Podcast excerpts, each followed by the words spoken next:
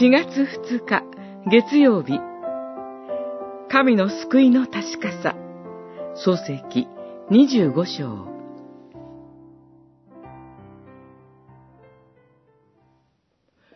二つの国民があなたの体内に宿っており、二つの民があなたの腹の内で分かれ争っている。一つの民が他の民より強くなり、兄が弟に仕えるようになる。二十五章、二十三節。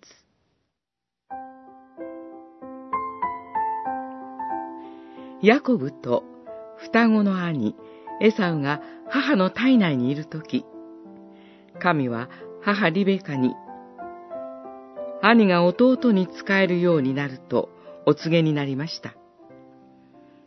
これは、アブラハムからイサクに受け継がれた神の契約の祝福を弟ヤコブが受け継ぐことを意味します。二人が成長したある日、ヤコブは狩りから帰ってきた空腹の兄エサウから自分が作った煮物と引き換えに長子の権利を譲らせることに成功します。エサウは神の契約を軽んじました。しかし、ヤコブが契約を受け継ぐにふさわしい人物だったかというと、そうではありません。ヤコブは神の契約の祝福を兄の空腹と弱さにつけ込んで手に入れようとする、ずる賢い人間でした。それにもかかわらず、神はヤコブを選ばれました。選ばれた理由は、ヤコブ自身にはありません。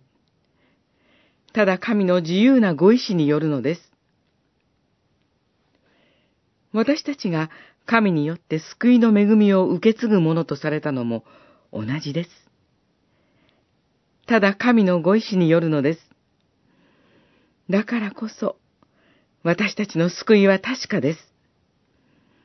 だからこそ、私たちは一切を神の栄光に帰し、神を賛美します。主の皆を褒めたたえようではありませんか。